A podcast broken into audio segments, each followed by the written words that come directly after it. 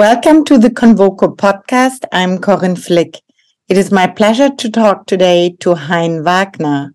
Hein Wagner, who has been born blind, is the diversity, equity, and inclusion ambassador for Beaumont and a motivational speaker. Hello, Hein. How do you define motivation and how important is motivation in life? I think that, you know, for me, motivation is defined in in in in, in many different ways. Um, you know, if, for example, I'm passionate about something, uh, somehow I don't know, but the motivation just naturally uh, pitches up. Uh, another part of motivation, I believe, is is self belief. I think it's very important. I mean, if you know that you are going to miss the bus, the chances of you running to try and catch it is highly unlikely. I, I was born blind. You know, if I wasn't a motivated individual, uh, I guess my world would have been a much darker place. But because of self motivation, I managed to get myself going, to take on challenges, to travel the world. Um, that self motivation. And I guess in a way, it was the fact that I, as a youngster, I had this vision that I wanted to see. You know, all I wanted to see was everything. I wanted to see the world. I had no idea how I would do it. And I, I guess through motivation, uh, being self motivated, it helped me to find the number one, the courage, the, the inspiration, the zest, and the drive to go out uh, and explore the world and achieve things. You know, travel, for example, to Antarctica, where I, for the first time in my life, was able to hear the view just because it was so beautiful. So, yeah, to me personally, it's it's a key to my my personal success um, and living a full and adventurous life. But it's very difficult sometimes to self motivate. Of course, there are days that are that are a little dark. There are days that are brighter.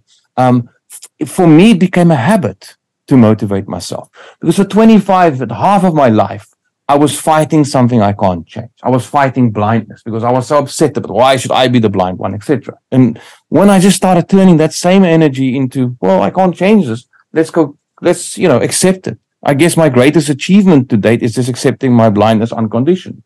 And that's when when I realized and, and just felt the effects of being motivated as an individual, and and also the spillover to other people um, in your surroundings. I think for me, motivation, self motivation, become a habit, and practice, as they say, makes perfect. What can society learn from people living with uh, disabilities? You know, I, I think as from a very young age, I was kind of forced to look at the world from a different perspective. But that forced me to be more tuned in to other people, to be more aware of my surroundings. You know, by the age of 16, I, I wasn't a, a born adventurer, but by the age of 16, I climbed Table Mountain back in Cape Town six times because I got so absolutely tired of sighted people talking about this picture perfect postcard view and how beautiful it looks and every day it looks different. So I had to go climb it to find out what it looks like. And what happened in the process is I completely, utterly, totally fell in love with the smell of the fauna and flora, the texture of the protea flower between my fingers. You know, if, if it wasn't for me being blind, I probably would have uh, not given nature another thought on that level. And, and I think what, what disabled people brings to the party, or at least I can only speak from a blind perspective, is because I was forced to look at life, at everything from a different perspective. I sometimes get the, the feeling that sighted people see things, but they don't necessarily experience them. And for me to be able to see things, I have to experience them. But can people learn this from you? Can you teach people, people who can see? I believe that awareness is something that sighted people can benefit from. Because I think visually, the stimulus that you get, that you, you make a decision, okay, um, things look like this way. Uh, I pre- I might have a preconceived idea, and uh, be- because my whole world is a sighted person. I'm not saying I'm, I'm generalizing now, but I sometimes get the feeling that the visual part is so important that the rest goes missing. So I think awareness, as I said earlier, is a key element of uh, being more in tune with your surroundings, with other people, with the world, the universe, and everything. How big of a problem is ableism in today's world?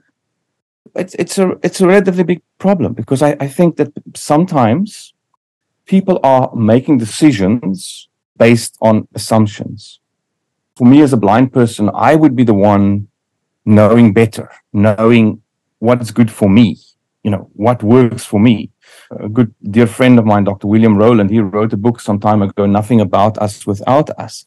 And and and I think that's a great philosophy to follow, you know, because the individual that is living with a disability will be in the best position to explain what their needs are. So I think sometimes assumption creates this uh, this wrong impression of what uh, people can and cannot do. I mean, I went for literally 100 job interviews before I finally could convince somebody that I could work in the IT department of an organization. I had the qualifications. They were on paper. The, the biggest problem on my CV was at the time, these three words that read blind since birth.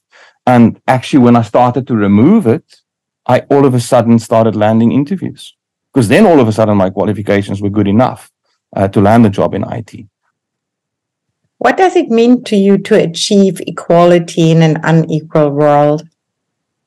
It would mean equal access, and not only in the physical sense of the word, equal access to education, equal access to job opportunities, equal access to the economy, equal access, yes, of course, also on a, on a physical level.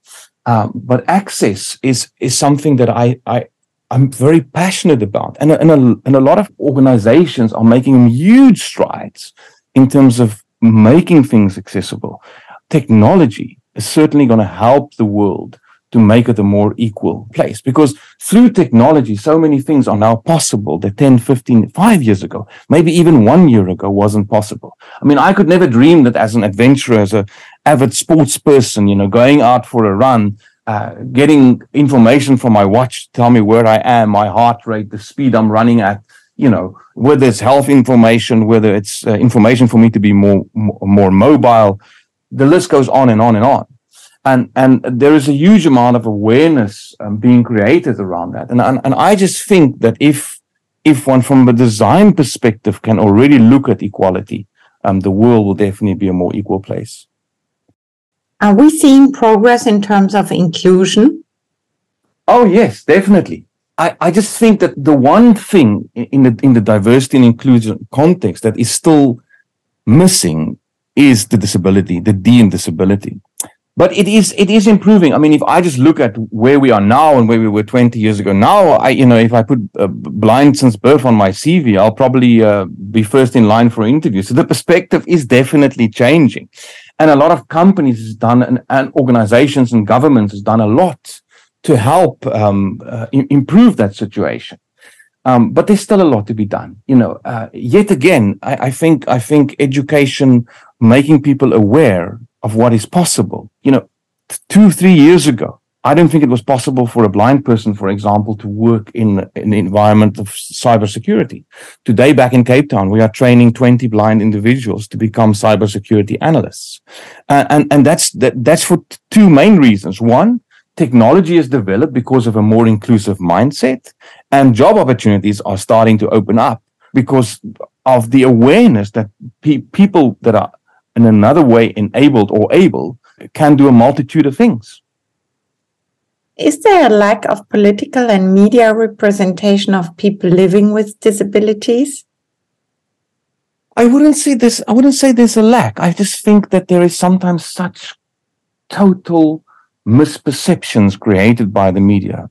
Think about the film context. You know, many times there will be a, a blind person, somebody acting as a blind person on screen, touching somebody else's face to see what they look like you know, I do not walk around the, the supermarket, touch people's faces and go, oh, hey, James, it's you.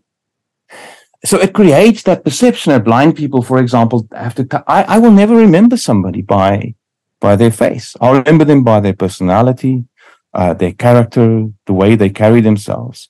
And, you know, touching somebody's face, I think is a very intimate thing. That's something reserved for my wife or my daughter who is six years old, that, you know, to interact with them on, on that level.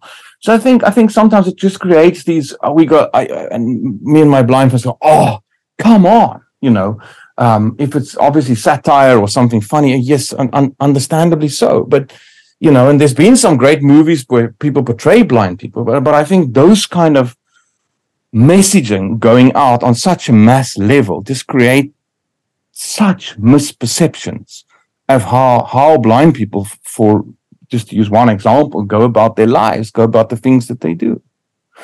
And there's always more to be done you know uh, I, I, I think that social media in many ways has given uh, blind people not only the, the ability to connect on another level but also to have a voice. And pointing out on a bigger scale uh, have an opinion about you know this is not the way it should be. I'm not saying one should call out people on every single move because i believe that the only way of resolving these things is through making people aware. And i guess that that's 90% of the motivation of the work that i do is to to market the abilities of those living with disabilities. How can society empower those living with disability I think this comes back to the basis of not assuming. You know, not everybody can and want to do everything. But if somebody who is differently abled or blind or whatever you want to call it wants to do something, maybe our answer should be to look at it from a different perspective, to consider alternative options that are not necessarily part of the norm. In your view, what would be the most important next step as society? I think it is making the D of disability part of DNI. As a as a good friend of mine always says, you know, disability is kind of like the Brussels sprouts um, on the plate. It either gets moved to the side or eventually end up in the bin.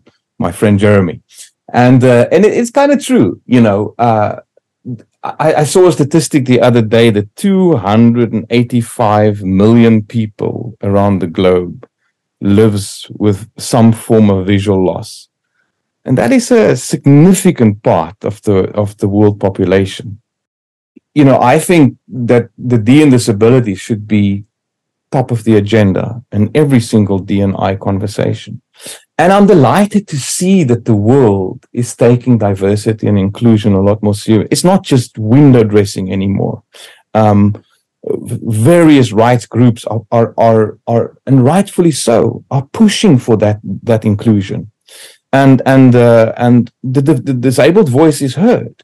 But, you know, I find that if you just look from an employment perspective, in 90% of the, the, the, cases where I where I experience companies being very positively open to employing disabled people is where somebody in HR or somebody in the executive of that organization has got first-hand experience of people living with disability, either a family member or a friend or a friend of a friend that's disabled. And that shouldn't be the case. You know, it is part of society. Disability is just as much part of society as uh, people living without disabilities, sight and hearing. You know, so I, I just think that whatever we do, the approach should be an inclusive view on people living with disabilities. It should be part of the the DNA of the way we think, the way we go about making decisions, from design all the way through uh, to product delivery to uh, physical access, it should be top of mind because it has not been top of mind for a long, long time. That's true. Do you think that rules and regulations are helpful? Like you have, for example, with women, you know, do you think things like this help or you're against these quotas? I think in some cases they are actually needed because for how long you know, should people living with disabilities be excluded? And some countries, some scenarios, some contexts, you know, where I live in Sweden now, has made huge strides in terms of it's probably one of the most equal equal societies in the world.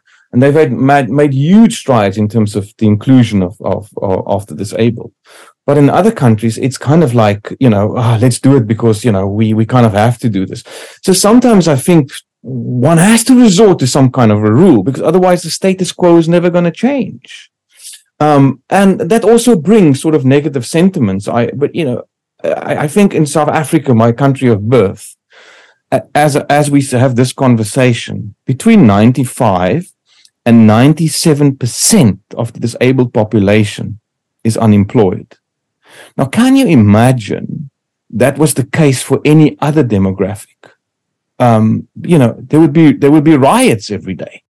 You know, so Africa is maybe not the best example because there's there's, there's a lot of there's a lot of inequality in South Africa on so many levels. I mean, the general unemployment rate is probably 30 to 40 percent, and if you ask on the ground, the, the real statistics is probably even higher. But South, even in, in developed countries, in the first world, you know, if you go look at the statistics of disabled people being employed, it's a drop in the in the bucket compared to the employment of uh, of people of able-bodied people. So so yes, I'm for it and I'm against it. I think sometimes the rules are necessary to, to drive that change, and and I think there's a such positive. I, I you know having worked in this space for for many many years also helping disabled folk to find employment in, in the open labor market. And on numerous occasions, we've seen that who are some of your most loyal employees? Um, in many cases, it turned out to be the person living with disability because he or she knew how hard it was to convince people to give them that opportunity. So there's a many positive things that could potentially come out of saying, let's put our foot down here and say, but it's time that we change this and, and change this for good. How will the world change in the next five years? What do you think? I do not know, but what I was hoping for coming out of the pandemic we just all lived through, those of us who were fortunate enough to, to come out alive on the other side, is that I was really hoping that uh, the world will have more empathy. People will have more empathy because having having been forced to see a little bit more on a personal level of what your colleagues and friends are going through will create more empathy. Some days now I think, well, maybe there's less now. Um, and I don't know how the world's going to change in the next five years. But, but I, the one thing that I'm super excited about is the development of technology uh, to make the world a more equal place. Now, some technology advancements in the wrong hands could be a very negative thing. But I was following somebody on Twitter, a blind guy living in in uh, in the US, and I think it was over this weekend he took his uh, girlfriend or his fiance, who also happens to be blind, um, out to dinner, and he ordered a, a driverless car, a full self-driven car. Uh, they got into the vehicle, no driver, put in their destination, got safely to the restaurant, and uh, went back afterwards. Found the car via, via the app on the phone, got in, took the ride back home, full self-driving. Now you know, that was science fiction stuff, I guess, even 10 years ago. So it's here. So I think those positive advancements in technology will help the disabled to become more included and be more independent. You know, when I was a, a, a youngster back at school, I, I, realized that this is more than 30 years ago, that the only two things that's going to help me to bridge the gap be, be, to be dependent on the sighted worlds or totally independent as far as I can be is uh, education and technology. And technology has come a extremely long way. So I, I just hope that in the next five, oh, I know that the advancements in the next five years is going to certainly help to accelerate the inclusion of the disabled into the able bodied world. Thank you, Hein, for this special conversation. Thank you very much for listening. All the best, Corinne Flick.